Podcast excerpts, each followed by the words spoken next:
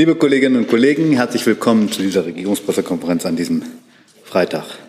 Ich begrüße den Regierungssprecher Steffen Hebestreit und die Sprecherinnen und Sprecher der Ministerien. Äh, leider muss ich mitteilen, dass wir drei Ministerien heute nicht vertreten haben. Das Landwirtschaftsministerium, das Familienministerium aus Krankheitsgründen und das Verkehrsministerium hat sich aus Kapazitätsgründen, wie es auf meinem Zettel steht, abgemeldet. Das tut uns sehr leid und finden wir eigentlich auch nicht so richtig gut. Aber wir begrüßen dafür Frau Nübel ganz herzlich, die jetzt für das Bundesgesundheitsministerium spricht. Seien Sie uns herzlich willkommen.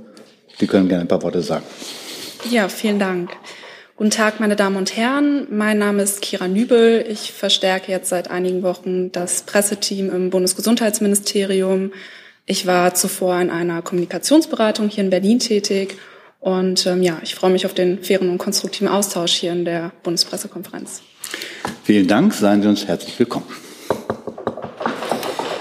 So, dann kommen wir wie an jedem Freitag zu den Terminen des Bundeskanzlers für die nächste Woche. Ja, herzlich willkommen. Herzlich willkommen auch von mir und ähm, auch ich werbe immer wieder dafür in den Ministerien, dass wir hier alle voll vertreten sind. Im Augenblick ist das eine Mischung auch mit vielen krankheits- und urlaubsbedingten Ausfällen, aber trotzdem ist dieser Rüffel von Herrn Feldhoff berechtigt und wird sicherlich auch zu den nötigen Änderungen führen. Was mich zu den Terminen oder dem Ausblick zu den Terminen des Bundeskanzlers kommen lässt, allerdings stelle ich die noch unter einen gewissen Vorbehalt, dass die Genesung des Bundeskanzlers so fortschreitet, wie er sich das wünscht und wir uns das vorstellen. Ich hatte heute mit ihm nochmal Kontakt. Er hatte heute wieder einen negativen Schnelltest. Die Isolation wird frühestens morgen ablaufen können. Allerdings wird er auch noch einen PCR-Test machen dann und dann ist klar, ob das schon morgen ist oder übermorgen oder erst am Montag, das wird sich zeigen lassen. Aber wir gehen jetzt erstmal vom besten Falle aus, dass er dann am Wochenende wieder einsatzfähig ist. Ich hatte Ihnen bereits am Mittwoch angekündigt, dass ähm, Thüringen dieses Jahr den Tag der deutschen Einheit mit einem Bürgerfest vom 1. bis 3. Oktober in Erfurt ausrichtet. Auch die Bundesregierung wird vor Ort vertreten sein. Der offizielle Teil beginnt um am 3. Oktober um 10 Uhr mit einem ökonomischen Gottesdienst im Erfurter Dom. Dem schließt sich der Festakt zum Tag der deutschen Einheit im Theater Erfurt an. Und wie gesagt, da ist eine Teilnahme des Bundeskanzlers erstmal vorgesehen. Zusätzlich am Tag der deutschen Einheit wird der Bundeskanzler im Kanzleramt um 19 Uhr mit dem französischen Staatspräsidenten Emmanuel Macron zusammentreffen. Bei dem Austausch, der im Rahmen eines gemeinsamen Abendessens stattfindet, wird es neben der engen bilateralen und europapolitischen Zusammenarbeit beider Länder einmal mehr auch um die Auswirkungen des russischen Angriffskrieges auf die Ukraine gehen. Eine gemeinsame Pressekonferenz ist nicht vorgesehen, es ist ein vertrauliches Abendessen. Dienstag, 4. Oktober, tagt das deutsch-niederländische Klimakabinett im Bundeskanzleramt. Über diesen Termin hatte ich ebenfalls bereits am Mittwoch informiert. Wie Sie Außerdem bereits wissen, trifft sich der Bundeskanzler am Dienstagnachmittag mit den Regierungschefinnen und Regierungschefs der Länder zu einer Besprechung zum dritten Entlastungspaket und anderen Themen. Am Mittwoch findet dann, wie üblich, um 11 Uhr unter Leitung des Bundeskanzlers die Sitzung des Bundeskabinettes statt. Außerdem finden an diesem Tag oder beginnen an diesem Tag in A Coruña im Nordwesten Spaniens die 25. deutsch-spanischen Regierungskonsultationen. Der Schwerpunkt der Konsultation liegt auf den Themen Sicherheits- und Verteidigungspolitik, Wirtschafts- und Energiekooperation sowie Forschungs- und Bildungszusammenarbeit und die Zusammenarbeit in Europa. An den Konsultationen nehmen nach derzeitigem Stand seitens der Bundesregierung neben dem Bundeskanzler der Bundeswirtschaftsminister, der Bundesfinanzminister, die Bundesaußenministerin, die Bundesverteidigungsministerin, der Bundesarbeitsminister, die Bundesforschungsministerin sowie der Bundeslandwirtschaftsminister teil. Zu Beginn wird der Bundeskanzler ein Gespräch mit dem spanischen Ministerpräsidenten Pedro Sanchez führen. Im Verlauf der Konsultation ist eine gemeinsame Pressebegegnung geplant, später dann eine gemeinsame Plenarsitzung der deutschen und spanischen Regierungsdelegation in Anwesenheit beider Regierungschefs. Am Donnerstag wird der Bundeskanzler, das ist dann der, immer noch der, das ist dann der 6. Oktober, am Vormittag nach Prag weiterreisen, um dort ab Mittag am Gipfeltreffen der Europäischen Politischen Gemeinschaft EPG teilzunehmen. Es ist das erste Treffen der EPG. Auf Einladung des tschechischen Ministerpräsidenten Petr Fiala werden die Staats- und Regierungschefinnen und Chefs der EU-Mitgliedstaaten sowie die europäischer Drittstaaten zusammenkommen, um sich über Fragen von gesamteuropäischem Interesse auszutauschen, insbesondere Sicherheit und Energieversorgung. Im Anschluss wird der Bundeskanzler am Freitag ebenfalls in Prag mit den EU-Staats- und Regierungschefs und Chefinnen zum informellen Europäischen Rat zusammenkommen. Inhaltlich werden sie sich hauptsächlich mit den Themen Ukraine, Energie und Wirtschaftslage befassen. Wie sollte es auch anders sein? Und dann noch ein Ausblick auf kommenden Samstag, 8. Oktober. Dann wird Bundeskanzler Olaf Scholz um 9.30 Uhr am Berliner Ehrengrab von Willy Brandt einen Kranz in Gedenken an den verstorbenen Bundeskanzler niederlegen. Der Todestag Willy Brandts jährt sich am 8. Oktober, an dem Samstag also zum 30. Mal. Der Bundeskanzler gedenkt dann seines Vorgängers im Amt. Der Name Willy Brandt ist ganz eng mit der Ostpolitik verknüpft die die Grundlage dafür gebildet hat, dass Deutschland wiedervereinigt werden konnte und auch Europa der eiserne Vorhang fiel, in Europa der eiserne Vorhang fiel.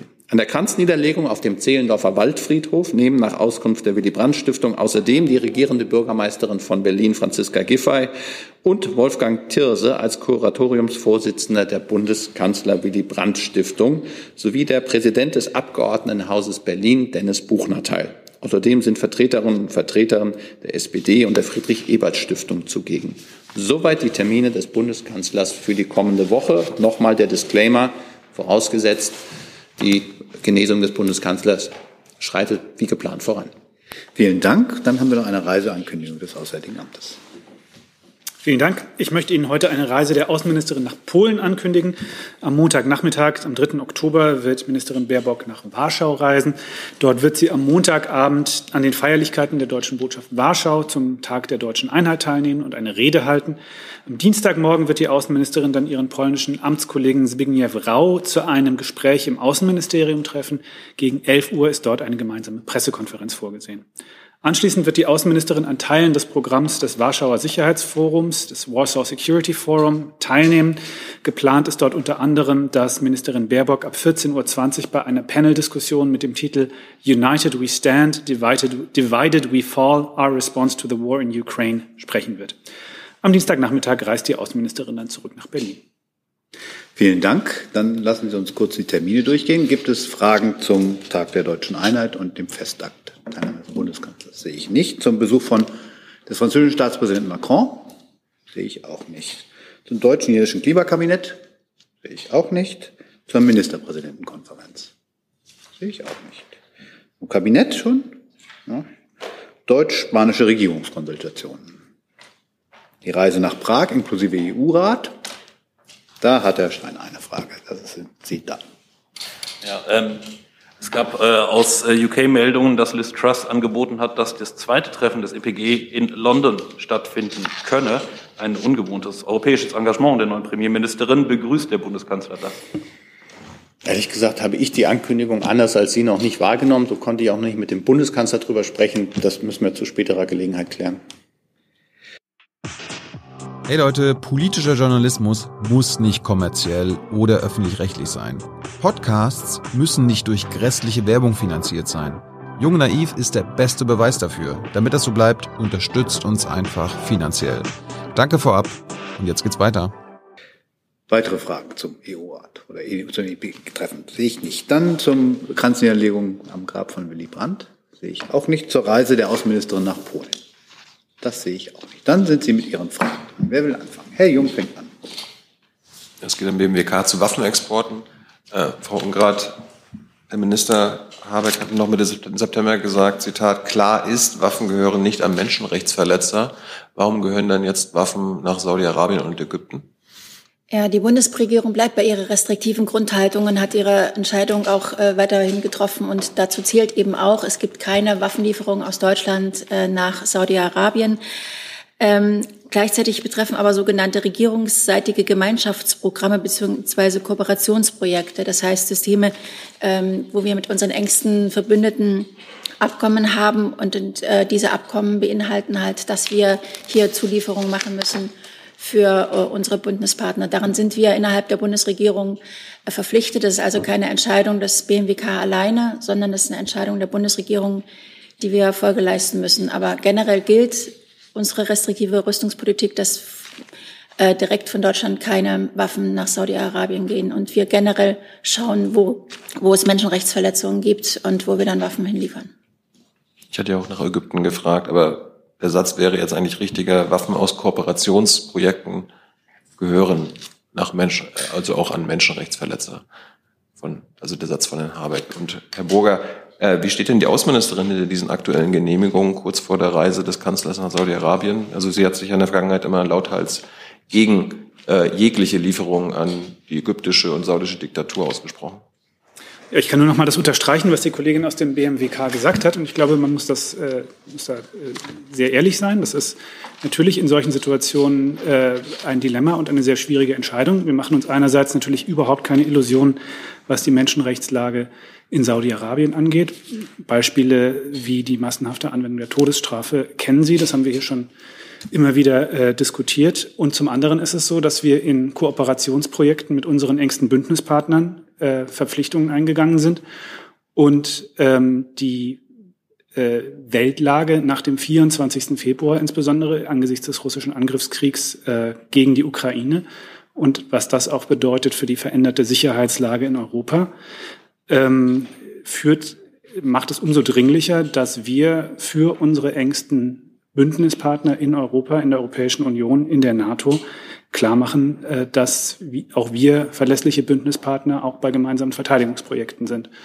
Äh, vor diesem Zwiespalt stehen wir und in diesem Zwiespalt äh, haben wir die Entscheidungen getroffen, die wir getroffen haben.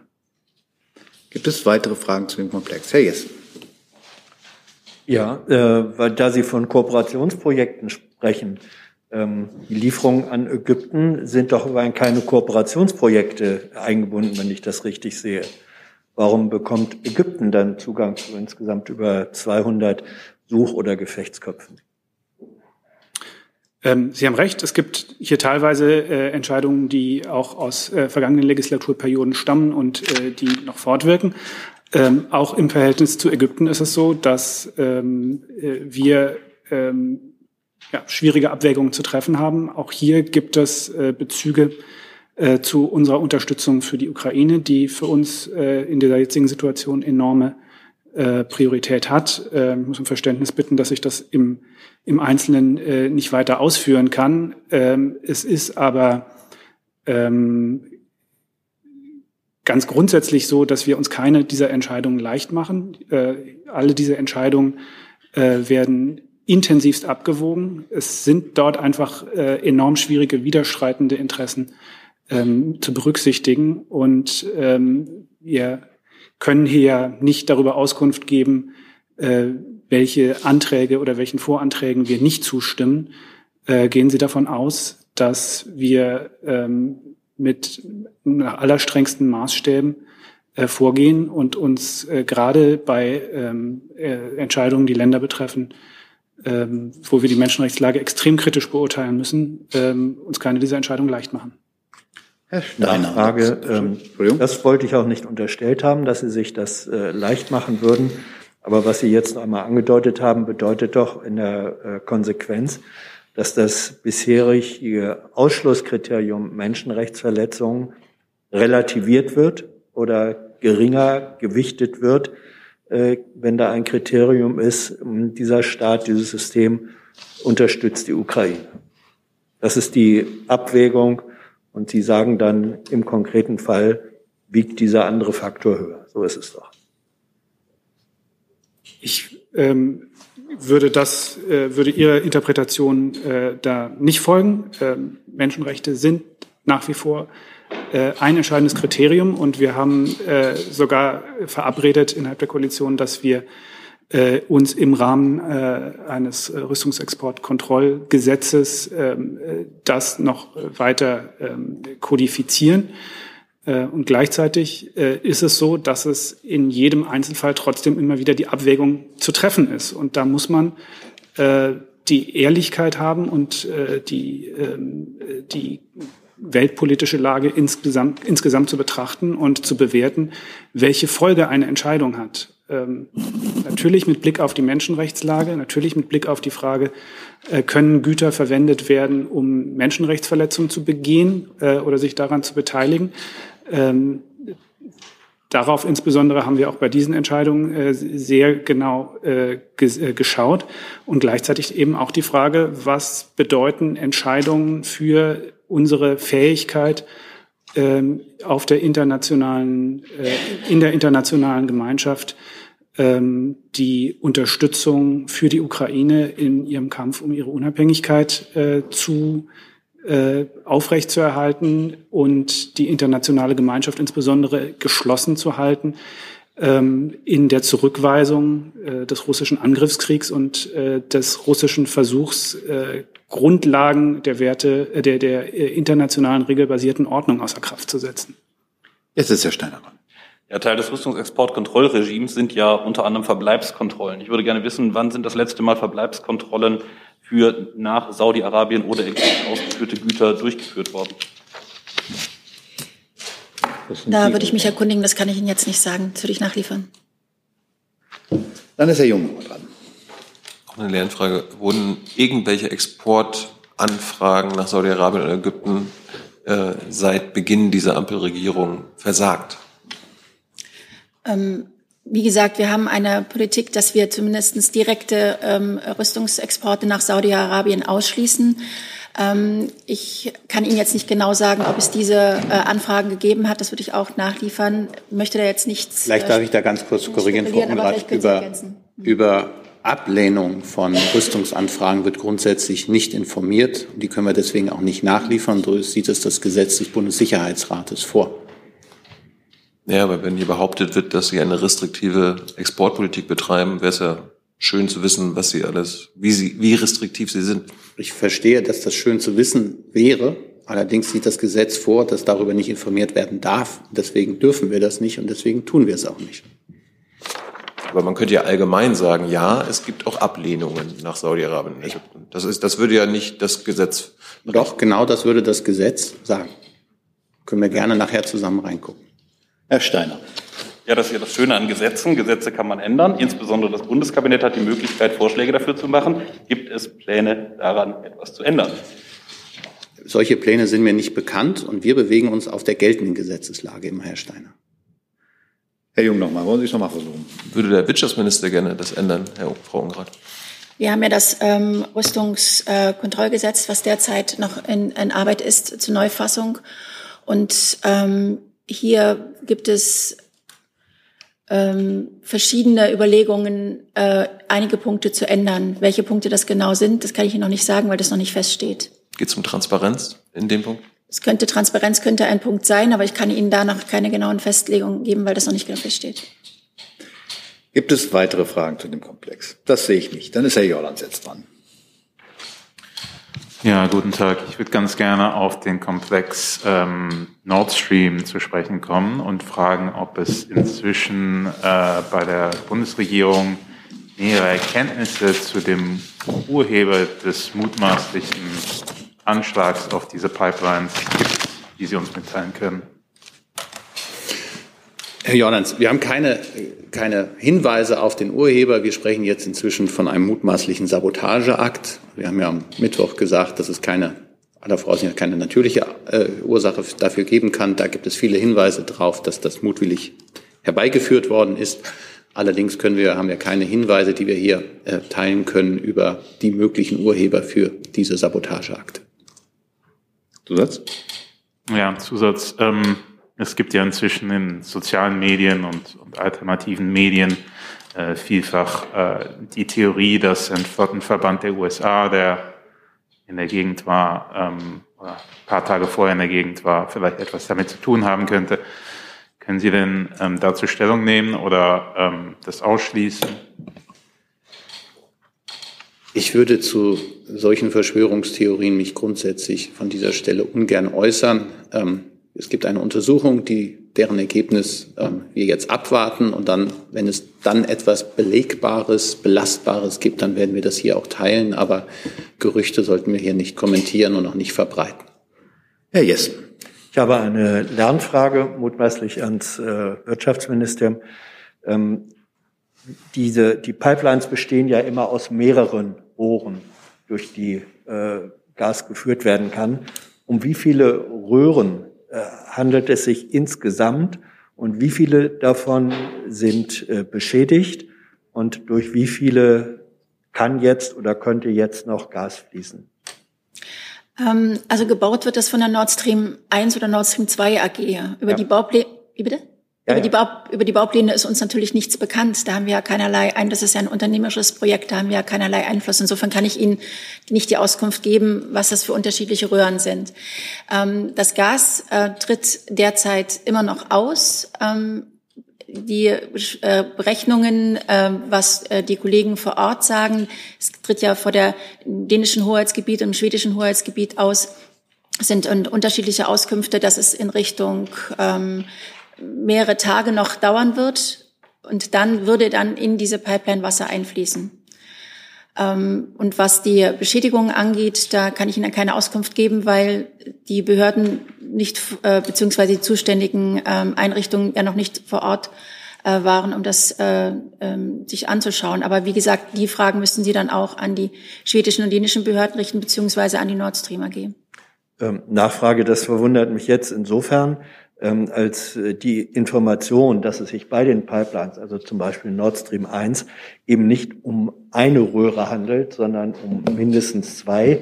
Das ist äh, allgemeines Wikipedia-Wissen. Äh, es gibt Bilder von der Verlegung. Also, die mein, also meinten zwei Röhren. Ich dachte, die Röhren haben mehrere Abschiede, Abschnitte, meinten Sie. Nein, nein, Röhre Was ist Röhre. Also ähm, die, äh, wie viele, oder sagen wir statt Röhre, Rohren, Rohre, aus wie vielen Rohren bestehen die Pipelines insgesamt und wie viele von diesen Rohren wären soweit aktuell ja. unbeschädigt, dass okay. durch sie Gas transportiert werden kann oder könnte. Es sind zwei Pipeline, jeweils zwei Pipeline-Stränge für Nord Stream 1 und für Nord Stream 2. Wir wissen, dass zwei Pipeline-Stränge von Nord Stream 1 beschädigt sind. Das wurde uns mitgeteilt.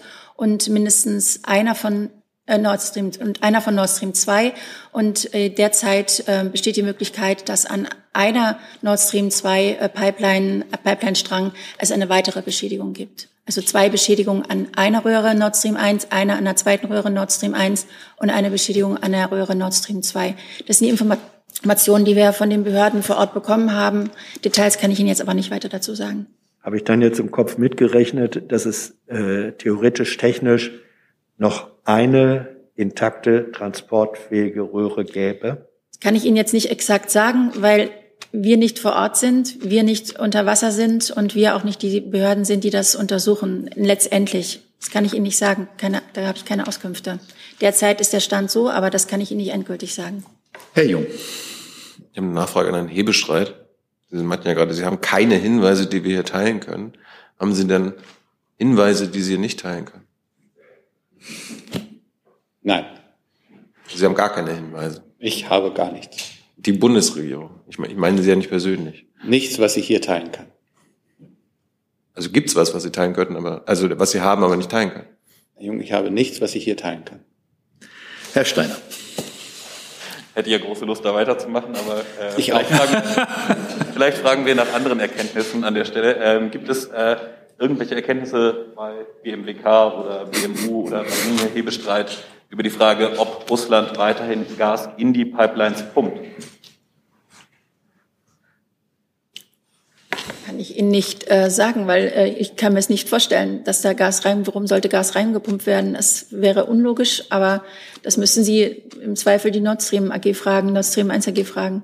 Aber ich wüsste jetzt nicht, warum das sein sollte hat die Bundesregierung zu dem Thema mit ihrem russischen äh, Counterpart Kontakt aufgenommen. Ganz unwichtig ist es ja nicht. Nein, es besteht von seitens des BMWK hier kein Kontakt. Nein. Gibt es weitere Fragen zu dem Komplex? Herr Jollands. Ja, ich hätte vielleicht eine Frage ans BMUV, aber ich weiß nicht, ob Sie hier sind heute. Ja? Super. Das ist da. ist da.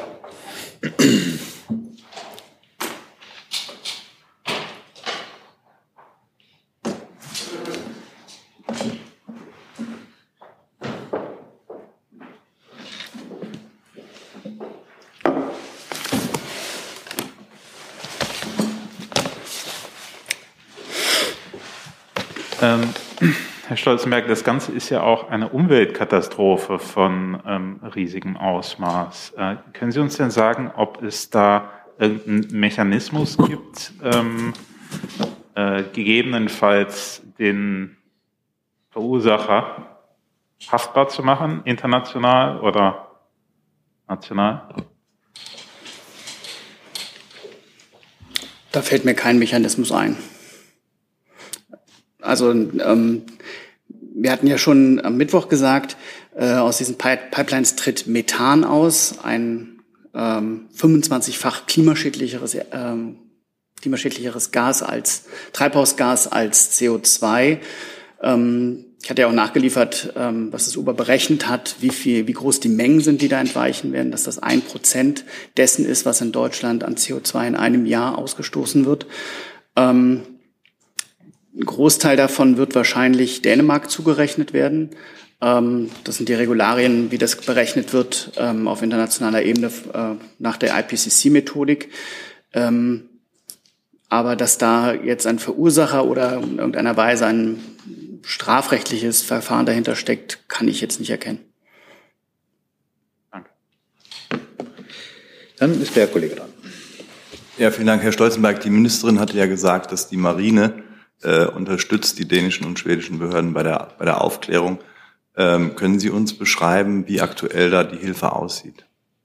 Das würde ich gerne ans Verteidigungsministerium abgeben, weil das Umweltministerium keine Marine hat. Verzeihung, natürlich. Sorry. Mein, mein ja, Sondervermögen. Wäre mal ein Projekt. so, dann warten wir gerade auf den Sprecher des Verteidigungsministeriums. Ja, sorry nochmal.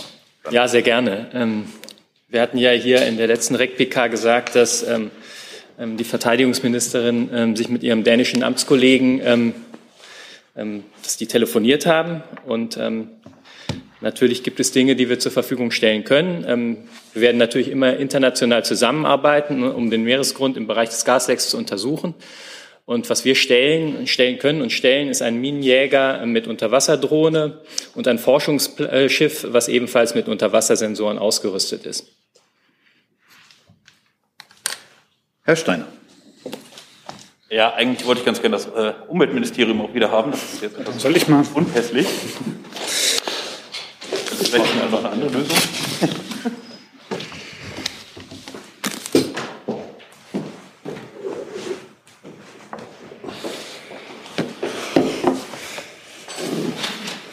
Stoltenberg, wenn ich das richtig verstanden habe, was Sie gerade gesagt haben, dann gehen Sie ja davon aus, dass es äh, nach der IPCC-Logik äh, Dänemark zugerechnet wird. Jetzt hatte ich das Uber so verstanden, dass es nur dann Dänemark zugerechnet wird, wenn der Austritt auf dänischem Gebiet stattfindet und nicht in der AWZ. Gehen Sie jetzt davon aus, haben Sie eigene Erkenntnisse dazu, dass sich die Lecks jetzt auf dänischem Hoheitsgebiet im engeren Sinne befinden?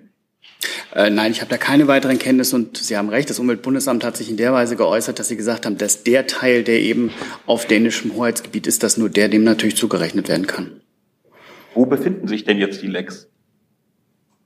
Dazu kann ich, glaube ich, nichts sagen. Wer kann das?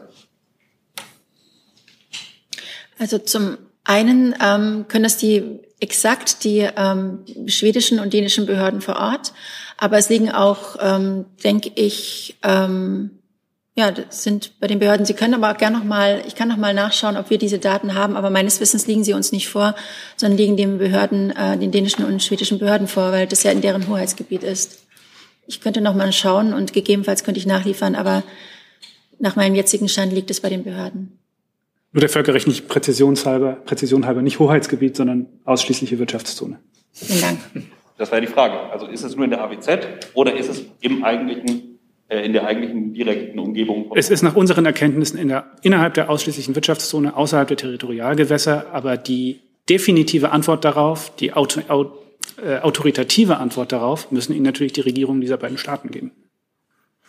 Dann ist Herr Jung dran mit einer Frage noch. Nochmal zu den Klimaschäden, Herr Stolzenberg. Würden Sie einräumen, dass die von Ihnen genannten äh, Schäden, also die, die Emissionen konservativ berechnet werden? Weil es gibt ja äh, heftige Kritik an ihren Zahlen, dass sie dort äh, veraltete IPCC-Berechnungsgrundlagen äh, verwenden. Ob das jetzt veraltet ist, sei mal dahingestellt. Es sind die geltenden äh, IPCC-Grundlagen. Ähm, Sie haben vollkommen recht, das haben wir auch beobachtet. Es gibt verschiedene andere Berechnungen, aber das, was international gilt, was eben auch Vergleichbarkeit herstellt, ist eben das, was die äh, IPCC-Methodik eben hergibt. Und nach den, danach ist das berechnet worden. Ähm, nach meiner Kenntnis soll diese Methodik vom IPCC ähm, im nächsten Jahr womöglich ähm, aktualisiert werden, geupdatet werden. Aber das ist das, wo, wonach im Augenblick Emissionen berechnet werden. Und ähm, äh, das ist sozusagen der internationale Standard. Aber wenn man die neue, äh, im nächsten Jahr geltende Grundlage verwenden würde, dann würden die Emissionen noch viel höher sein. Das ist mein Stand. Darum meinte ich, ist es eine konservative Rechnung, was Sie hier sagen. Da würde ich, da würde ich sehr, also das ist ja eine wissenschaftliche Frage, ob das jetzt äh, eine konservative ist. Ich äh, kann nur sagen, dass das Umweltbundesamt das genommen hat, was aktuell gilt. Gibt es weitere Fragen zu der, den Lexen und 1 und 2? Sehe seh ich nicht. Herr Jessen, zu einer anderen Frage habe ich wahrgenommen. Dann machen wir da drüben weiter. Bitte schön, Kollege. Ja, vielen Dank. Ähm, meine Frage ist an Herr Eberstreit, aber vielleicht auch am Finanzministerium. Es geht um diese 200 Milliarden, äh, Milliarden Fonds. Ähm, also die Frage ist, gestern hat diese Ankündigung ein bisschen Verwirrung in Italien äh, verursacht. Äh, Draghi hat sich äh, irritiert gezeigt und gesagt, man sollte eine europäische Lösung äh, darüber haben. In Italien die Interpretation ist ein bisschen, dass Deutschland dagegen war auf europäischem Niveau und äh, national so eine Bremse äh, an den Preis äh, angeleitet hat. Ähm, und Scholz hatte gesagt, man braucht eine europäische Lösung. Also ist diese Interpretation falsch? Können Sie uns etwas besser erklären, was Deutschland derzeit macht? Also äh, das Thema ist Preisdeckel, Gas. Ja. Danke. Ich glaube, die Bundesregierung hat gestern relativ deutlich gemacht, was sie da plant und was sie vorhat. Parallel dazu ist der Bundeswirtschaftsminister heute bei einem, beim Klimaschutzrat äh, in der Europäischen Union, die sich ebenfalls mit dieser Frage auseinandersetzen. Ich sehe da keinen Widerspruch und insofern kann ich auch die Verwirrung, von der Sie gerade aus Italien berichten, ähm, weder nachvollziehen noch aufklären. Aber vielleicht ähm, gibt sich das dann heute in Brüssel und im Nachgang dazu. Das heißt, dass Deutschland in Europa ist für einen Gaspreisdeckel? Äh, Darf ich? Ähm, ich glaube, bei dem Thema, aber da ist der Wirtschaftsminister federführend und der ist heute in Brüssel, kann Frau Ungrad Ihnen vielleicht gerade etwas sagen. Ich glaube, den Teil, den wir jetzt im Augenblick machen und eingeführt haben oder einführen wollen, der, die Gaspreisbremse, deckelt den Preis ja, zu, ähm, dass der Staat subventioniert den Preis, der über ein gewisses Limit geht. Das gleichbedeutend ist mit dem Gaspreisdeckel, wie er in Italien diskutiert worden ist, entzieht sich meiner Kenntnis. Aber vielleicht kann Frau Ungrad da noch nachhelfen. Genau, wir müssen unterscheiden zwischen Gaspreisbremse, was wir hier in Deutschland machen, und Gaspreisdeckel. Äh, den Gaspreisdeckel, ähm, da unterstützen wir eher den Vorschlag der Europäischen Kommission für eine gemeinsame Einkaufsplattform, weil eine absolute Höchstgrenze, also ein, ein starrer, ein, ein, ein Price Cap, das unterstützen wir nicht, weil die Gefahr besteht, dass wir dann zu diesem Preis nicht mehr genügend Gas auf dem Weltmarkt einkaufen können. Und das wäre dann äh, kontraproduktiv, wenn nicht genug Gas zur Verfügung stehen würde, weil dann unsere Versorgungssicherheit gewährleistet ist. Also Deutschland macht eine Gaspreisbremse und das hat nichts mit dem europäischen Gaspreisdeckel zu tun. Herr Steiner dazu. Ja, ich wollte mal ganz kurz nachfragen. Es gibt ja in verschiedensten europäischen Ländern verschiedenste Modelle, die bereits auch angewendet werden, um eben äh, dieser Preisanstiege irgendwie Herr zu werden. Ähm, ich habe jetzt noch nicht verstanden, was die Position der Bundesregierung an der Stelle ist. Wäre ein europäischer Gaspreisdeckel, ein gesamteuropäischer Gaspreisdeckel dann in Ordnung, respektive mitzutragen, wenn es denn auch eine Einkaufsgemeinschaft geben würde, eine ausschließliche Einkaufsgemeinschaft? Nein, wir sind für eine Einkaufsgemeinschaft und zum Thema Gaspreisdeckel habe ich gerade gesagt, dass wir da eher Probleme mit haben mit einem mit starren Höchstgrenzen, weil wir dadurch die Versorgungssicherheit gewährleistet sehen. Und da sehen Sie auch nicht, dass sollte Europa als Einkaufsgemeinschaft insgesamt auftreten, eine entsprechende Erzielung der gewünschten gedeckelten Preise möglich wäre. Ich kann natürlich Beratungen nicht vorgreifen. Ich glaube auch nicht, dass es heute dazu in, Brüssel eine Entscheidung geben wird. Äh, generell ist das aber unsere Position. Gibt es weitere Fragen zu dem Komplex? Bitte schön. Frau Ungrad, ähm, zu, zu dem Paket gestern können Sie jetzt noch mal skizzieren, wie es konkret weitergeht, äh, was der Zeitplan anbelangt und wie dann die Kriterien aussehen sollen für eine Gaspreisbremse und eine Strompreisbremse? Zum Thema Gaspreisbremse, ähm, das wurde ja gestern kommuniziert, haben wir eine, äh, hat die Bundesregierung eine Kommission eingesetzt. Die hat die Arbeit bereits auch aufgenommen und wird in den nächsten Tagen ein ähm, Ergebnis vorliegen, vorstellen, ähm, wie, wie sie dieses, das Thema Gaspreisbremse bewertet. Wenn Sie auch unter gas-kommission.de gehen, sehen Sie nochmal, was die Aufgaben der Kommission sind, die von der Bundesregierung beziehungsweise vom Bundeskanzler erteilt worden sind. Können Sie dort nachlesen, auch wie sich die Kommission äh, zusammensetzt. Ähm, hier, wie gesagt, warten wir ab, was die Kommission äh, uns vorlegen wird. Zum Thema Strompreisbremse arbeiten wir im BMWK mit Hochdruck daran, das äh, umzusetzen. Dazu hatten wir ja auch ein Papier bereits äh, mehrfach vorgestellt, hier auch in der Bundespressekonferenz auch wurde darüber gesprochen, wie wir uns ähm, diesen, diese Strompreisbremse vorstellen. Ähm, das muss ich hier nicht nochmal erläutern. Das ist allgemein bekannt. Das hat ja auch äh, Minister Habeck schon des Öfteren gesagt. Da arbeiten wir mit Hochdruck dran, dass wir da sehr bald etwas vorlegen können. Unabhängig davon, dass natürlich auch in Brüssel darüber heute geredet wird und äh, Brüssel weitestgehend ja etwas vorgeschlagen hat und weitestgehend da unsere Vorschläge auch übernommen hat weitere Fragen dazu? Herr Jordans. Ich wollte fragen, ob Sie ähm, vielleicht ein bisschen ausführen können, wie das, äh, wie Sie denn sicherstellen wollen, dass das Geld, diese 200 Milliarden, äh, bis zu 200 Milliarden, ähm, am Ende dazu verwendet werden, ähm, die Ziele der Energiewende zu verfolgen und nicht äh, zu konterkarieren. Ich meine, wenn man das durchrechnet, könnte man ja für 200 Milliarden äh, ungefähr 200.000 Windräder bauen.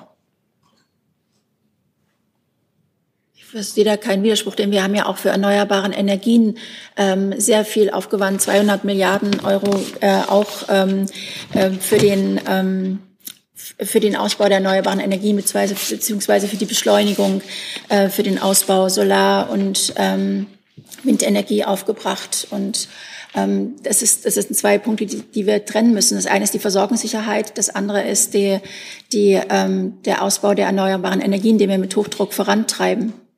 Das verstehe ich schon, aber dieses Geld geht ja im Grunde in ähm, fossilen Energieträger und in den Markt für fossile Energien. Es ist halt die Frage, gibt es irgendwelche Mechanismen, die Sie einführen wollen, um sicherzustellen, dass gleichzeitig ähm, die Profiteure dieser Gelder äh, das Geld für etwas verwenden, das nicht, sagen wir mal, den Ausbau weiterer fossiler Energieinfrastruktur. Das ist ja auch Teil der äh, Strompreis. Bremse, dass wir da auch auf Übergewinne schauen. Das wird damit auch mit, mit sich mit einfließen. Also jetzt ist nicht nur eine Bremse für den Preis an sich, sondern auch was Gewinne angeht. Und das Gleiche steht, vielleicht kann das der Regierungssprecher erläutern, auch im Papier drin, was gestern verabschiedet worden ist. Da wurde auch ähm, beschlossen, dass das für Gewinne bei Gas, Öl und ähnliches, dass wir äh, auch hier ähm, dran arbeiten müssen, dass diese ähm, dass, das, dass diese Gewinne abgeschöpft werden können. Aber dazu liegen mir noch keine näheren Details vor. Herr Jordan, vielleicht kann ich da auch ergänzen, weil ich glaube, da liegt ein, ein Denkfehler auch bei Ihnen vor. Also dieses Geld wird ja einerseits für eine Gaspreisbremse, wie wir das nennen, aufgewandt, um die Verbraucherinnen und Verbraucher und Unternehmen zu entlasten, die sehr, sehr hohe Gaspreise äh, bezahlen müssen. Diese hohen Gaspreise kommen daher, dass die Importeure auch einen deutlich höheren Preis, um überhaupt Gas nach Deutschland zu bringen, zahlen müssen. Also da fallen keine zusätzlichen Gewinne an, die irgendwo anders ähm, investiert werden könnten. Und wenn sie das anfallen, dann wäre das irgendwo im weit entfernten Ausland, auf das wir keinen Einfluss haben. Der andere Teil, wenn es jetzt Unternehmen gibt, wenn die sagen Investitionen in fossile Energieträger oder in fossile ähm, Infrastruktur, wir sind ja jetzt gerade dabei, mit Hochdruck die äh, regenerativen Energien auszubauen und auch dafür die nötige Infrastruktur herzustellen. Wenn wir es uns gelänge, innerhalb weniger Tage, wie viel haben Sie ausgerechnet, 200.000 äh, Windräder aufzustellen und dadurch unsere Energie unabhängig vom Ausland zu sichern, wäre es umso schöner, aber das funktioniert halt nicht und im Augenblick haben wir eine Energiekrise Wir müssen dafür sorgen, dass wir gut durch den Winter kommen, dass ausreichend Energie da ist und zu einem bezahlbaren Preis. Und deswegen unternimmt die Bundesregierung unter großem finanziellen Aufwand äh, diese Unternehmungen, um das zu gewährleisten. Aber der Ausbau der erneuerbaren Energien und auch der dafür nötigen Infrastruktur, der Bau von den Stromleitungen vom Norden, wo sehr viel Erneuerbares anfällt, in den Süden, wo es auch verbraucht wird, das ist die Aufgabe, die parallel und mit Hochdruck läuft. Dafür haben wir die nötigen Gesetze Planungs- und Genehmigungsverfahren verkürzt, sind weiter dran. Einiges habe ich vorgestern hier auch nochmal vorgetragen, was bereits im, gerade im Kabinett beschlossen worden ist. Weiteres folgt, weil das ist das mittelfristige Ziel, dass wir bis 2030 80 Prozent unserer Stromversorgung aus, rein aus erneuerbaren Energien leisten können und äh, gleichzeitig den erhöhten Energiestrombedarf, den wir dafür zugrunde legen, es hieße nochmal ein Drittel mehr als bislang an Strom in Deutschland zu haben, 800 Terawattstunden, das zu gewährleisten. Und da braucht es Bestrebung von allen Seiten und da ist diese Bundesregierung sehr entschlossen, das durchzuführen. Aber der Rettungsschirm oder der wirtschaftliche Abwehrschirm, wie er heißt, hat im Moment eine ganz andere Zielsetzung, nämlich uns heil alle durch diese kommenden anderthalb Jahre zu bringen. Herr Jessen. Ja, Herr Hebestreit, äh, finanziert wird der Doppelwumms ja aus dem WSF. Wenn ich das richtig weiß, äh, hat dieser Fonds ein Volumen von 250 Milliarden. Wenn dafür 200 jetzt verwendet werden für den Doppelwumms, bleiben 50 übrig. Das ist ja erheblich weniger ähm, als das, was man eigentlich gedacht hätte über die längere Strecke zur Absicherung auch von anderen existenzbedrohten Unternehmen. Bedeutet diese Schwerpunktsetzung jetzt, dass wir, wenn die 250 dann äh, erschöpft sind, dass wir mit einer dramatischen Kürzungswelle und Auszahlungsmöglichkeiten für andere dann Bedürftige zu rechnen haben.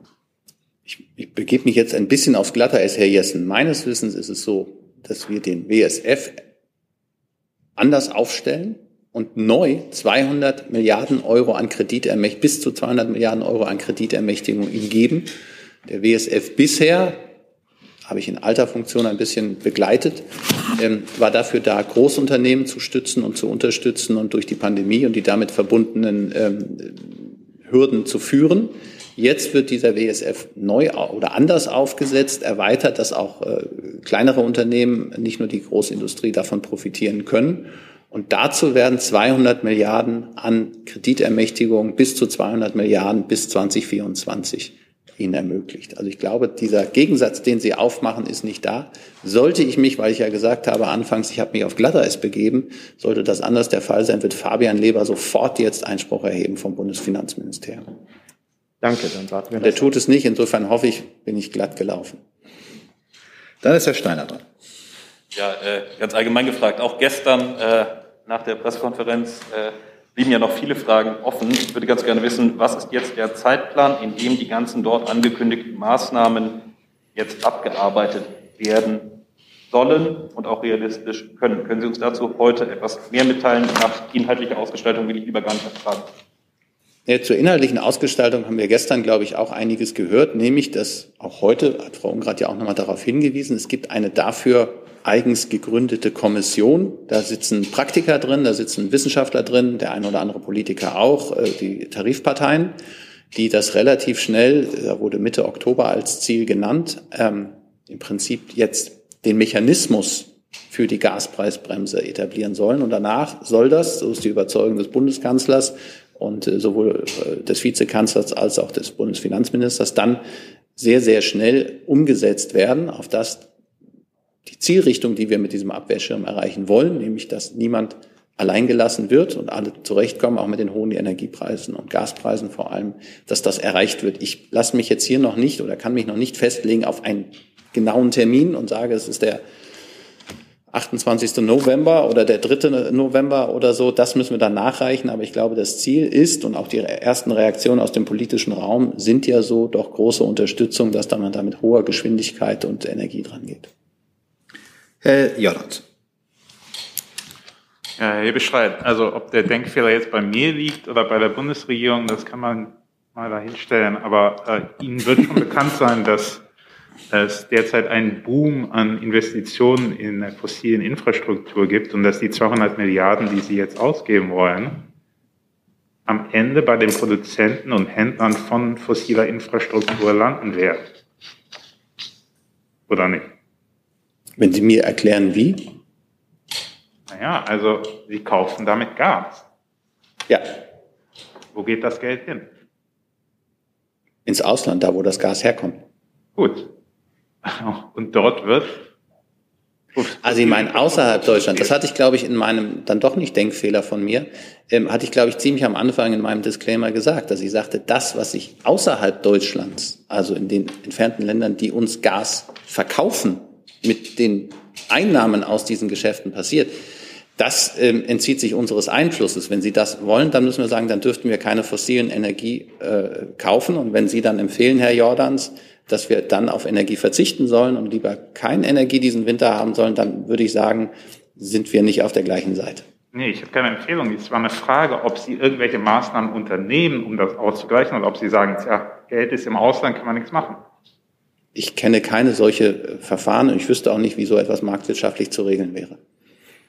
Herr Jung ist dran. Nur eine Frau Ungrad. Ist denn die Gasumlage jetzt schon offiziell per Verordnung tot? wird im, äh, im ähm, Kabinettumlaufverfahren äh, wird die ähm, Gasumlage ähm, dann ähm, ja nicht in Kraft treten durch die Kabinettsumlauf äh, das Kabinettsumlaufverfahren. Das findet derzeit statt, dauert 72 Stunden insgesamt. Dann ist die Gasumlage nicht mehr in Kraft. Werden Sie nochmal offiziell mitteilen, dass das weg ist? Ja. Gibt es weitere Fragen zu diesem Thema? Das sehe ich nicht. Dann hat Herr Jessen eine neue Frage angemeldet. Äh, die Frage geht ans BMUV. Sie haben vorgelegt den äh, zum Thema Fischsterben in der Oder äh, den Bericht der deutschen Expertenkommission, demzufolge ähm, ein zu hoher Salzeintrag dann für diese giftige, giftentwickelnde Algenblüte äh, gesorgt hat. Warum ist das nur ein deutscher Bericht? Es war doch extra eine deutsch-polnische Expertenkommission eingesetzt worden. Warum gibt es da keinen gemeinsamen Bericht? Entschuldigung, ins Mikrofon, das ist natürlich wichtig. Das ist nett, danke. Ähm, die Umweltministerinnen von Polen und Deutschland haben ja Ende August in Bad Saro diese deutsch-polnische Expertengruppe eingesetzt.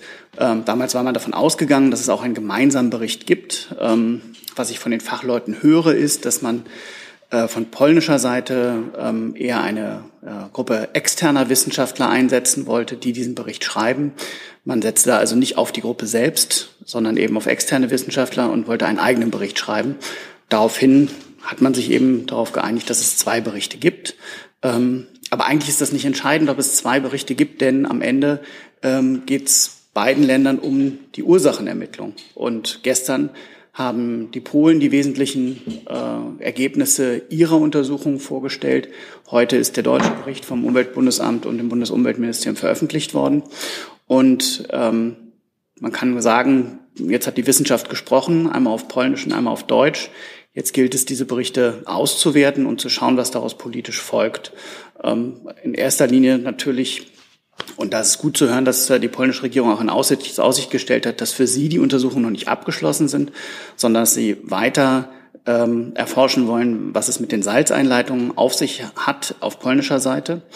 Ähm, und das trägt auf jeden Fall dazu bei, dass wir gemeinsam äh, zu Erkenntnissen kommen können, ähm, was nun zu diesem wirklich verheerenden ähm, Umweltdesaster geführt hat. Muss ich halt vor Augen führen, das ist äh, die größte Umweltkatastrophe seit langem, die es auch in Deutschland und auch in Polen gegeben hat.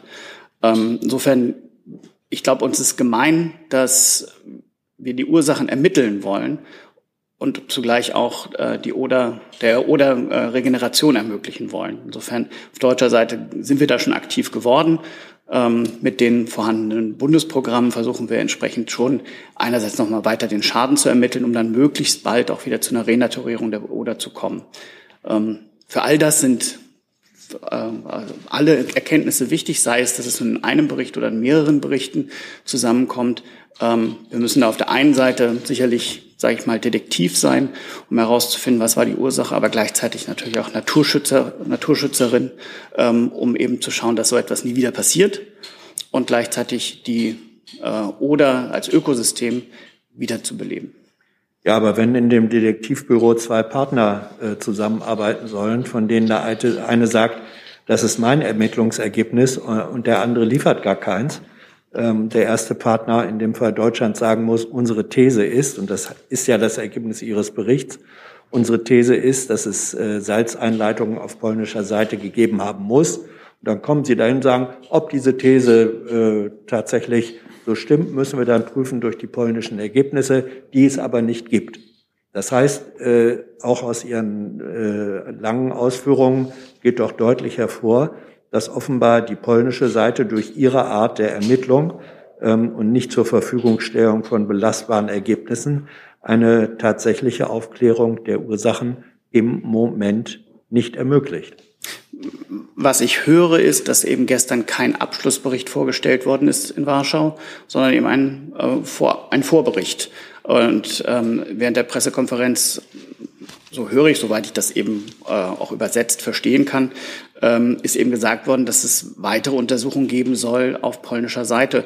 Und das ist ja ein gutes Signal, dass man ähm, die Ursachenermittlungen vorantreiben will, um wirklich herauszufinden, was ist da passiert und wie können wir es in Zukunft verhindern. Herr Jung dazu? Was ich jetzt nicht ganz verstanden habe, also stimmen denn die Vorabergebnisse der polnischen Seite mit Ihren Ergebnissen überein? Na, die kennen wir ja auch erst seit gestern und die sind ähm, uns ja auch erst gestern präsentiert worden. Insofern müssen wir erst mal schauen. Ähm, ich würde sagen, auf den ersten Blick gibt es da sehr viele Gemeinsamkeiten. Also die Algenblüte, die durch die Salzeinleitung äh, verursacht worden ist, ähm, ist ähm, in beiden Berichten äh, als äh, Ursache für das Fischsterben gefunden worden. Ähm, wo wir jetzt noch genauer hinschauen müssen, und das können wir eben auf deutscher Seite nicht, das können unsere deutschen Fachleute nicht, ähm, ähm, schauen, wo auf polnischer Seite eventuell etwas eingeleitet worden ist, weil uns dazu einfach die Daten fehlen. Dafür brauchen wir die Kooperation mit der polnischen Regierung und ähm, daran würden, werden wir jetzt auch äh, auf politischer Ebene arbeiten. Und konnten Sie Ergebnisunterschiede schon feststellen? So schnell geht das nicht. Wir müssen ja auch erstmal den Bericht übersetzen und äh, da werden unsere Fachleute dran sitzen und dann schauen wir eben, was deren Empfehlungen sind, um zu schauen, wo sind Gemeinsamkeiten und Unterschiede. Aber auch da weise ich nochmal, wie gesagt, auf die Pressekonferenz der polnischen Regierung hin. Dort wurde unmissverständlich deutlich gemacht, auch dort gibt es noch offene Fragen, die man weiter klären möchte. Bis weitere Fragen zum Thema Fischsterben in der Oder. Das sehe ich nicht. Das ist Herr Steiner mit einem neuen Thema. Ja, Herr Kall, äh, ich würde gerne wissen, äh, ob sich die Anfang der Woche befürchtete oder angenommene größere Fluchtbewegung aus Russland in, also auch in die Bundesrepublik bereits in irgendwelchen Zahlen, die Ihnen vorliegen, bemerkbar gemacht. Nein, Herr Steiner, dazu kann ich Ihnen noch keine Zahlen nennen. Ähm, Asylgründe, spezifische Asylgründe werden statistisch auch nicht erfasst. Äh, dafür sind die auch viel zu unterschiedlich, als dass man das in einer bundesweiten Asylstatistik erfassen könnte. Bisher sind ähm, die Zahlen von Asylanträgen aus Russland in diesem Jahr wenig gestiegen. Und mit Blick ähm, auf Deserteure aus Russland und deren Schutz, wenn denen eben schwere politische Verfolgung droht in Russland, haben wir immer betont, ähm, wer nach Deutschland kommt, ähm, kann hier einen Asylantrag stellen. Und es ist in jedem Einzelfall zu prüfen, ob äh, da eben äh, politische Verfolgung vorliegt. Und es sind äh, in jedem Einzelfall auch Sicherheitsbedenken zu prüfen, damit die Sicherheitsbehörden den Hintergrund der jeweiligen Personen ähm, durchleuchten können, gerade äh, wenn es eben äh, um Personen geht, die aus dem russischen Militär kommen. Und aufgrund dieser Einzelfallprüfung und der sehr stark eingeschränkten Möglichkeiten, überhaupt nach Deutschland einzureisen, aus Russland gehen wir von wenigen Fällen aus. Gibt es denn insgesamt eine Zahl steigender wie will ich sagen, Einreisen aus Russland, die Sie mitbekommen hätten? Also bislang können wir das nicht bestätigen und wie gesagt, ähm, mit Blick auf russische Deserteure, denen politische Verfolgung droht, gehen wir aus den genannten Gründen, Einzelfallprüfung, Sicherheitsprüfung, äh, von wenigen Fällen aus. Bis weitere Fragen zu dem Komplex. Hi, hier ist Tyler, ich filme das Ganze. Hier ist Thilo, ich äh, stelle dir die Fragen. Hier ist Hans, ich achte aufs Protokoll und stelle fest, wir sind unter drei. Heimliche Info nur für euch. Gar nicht so heimlich, kann man in den Infos lesen, wie man uns unterstützen kann. Nämlich per PayPal oder Überweisung. Weiter geht's. Dann ist Herr Jung dran mit einer Frage. Ja, nochmal als Anfang der Woche hier Thema war, Herr Hebestreit, äh, die Wahl in Italien, hat der Bundeskanzler schon der Wahlsiegerin gratuliert. Die Bundesregierung macht es grundsätzlich so, dass sie zum Amtsantritt gratuliert und nicht vorher. Und so halten wir es auch im Sinne Italiens. Allerdings hat der Bundeskanzler in einem Interview, ich glaube, es war mit der neuen Osnabrücker Zeitung, seine Position und seine Überzeugung zum Ausdruck gebracht, dass Italien ein sehr proeuropäisches Volk ist, mit einem auch proeuropäischen Präsidenten und auch die neue Regierung sich sicherlich an die gemeinsamen Vereinbarungen hält, die Europa miteinander geschlossen hat und auch er ähm, mit jeder europäischen Regierung zusammenarbeitet. Also wird, wenn Frau Meloni offiziell Ministerpräsidentin ist, dann wird gratuliert. So gehört sich das, ja. Frau Kollegin. Äh, Herr Ebestreit, das heißt, dass äh, die Bundesregierung ist bereit, eine gute Zusammenarbeit mit äh, Italien, auch mit dieser mm, Regierung, äh, mit Giorgia Meloni zu haben? Die Bundesregierung ist grundsätzlich bereit, mit allen europäischen Regierungen gut zusammenzuarbeiten und die deutsch-italienische Freundschaft ist tief, langjährig gepflegt und soll es auch bleiben. Weitere Fragen zu dem Komplex? Das sehe ich nicht. Gibt es noch andere Fragen? Herr Mehrkamp. Ähm, die, der Minister steht ja, tritt ja für den äh, Ausbau der Windkraftanlagen aus. Jetzt ist es allerdings so, dass äh, bei den Floating-PV-Anlagen für Baggerseen eine Flächenbegrenzung von 15 Prozent gilt. Jetzt hat ja Nordrhein-Westfalen einen Antrag eingebracht, dem die Mehrheit der Bundesländer auch entsprochen hat, eben diese Flächenbegrenzung aufzuheben. wird das bei Ihnen dann auch berücksichtigt?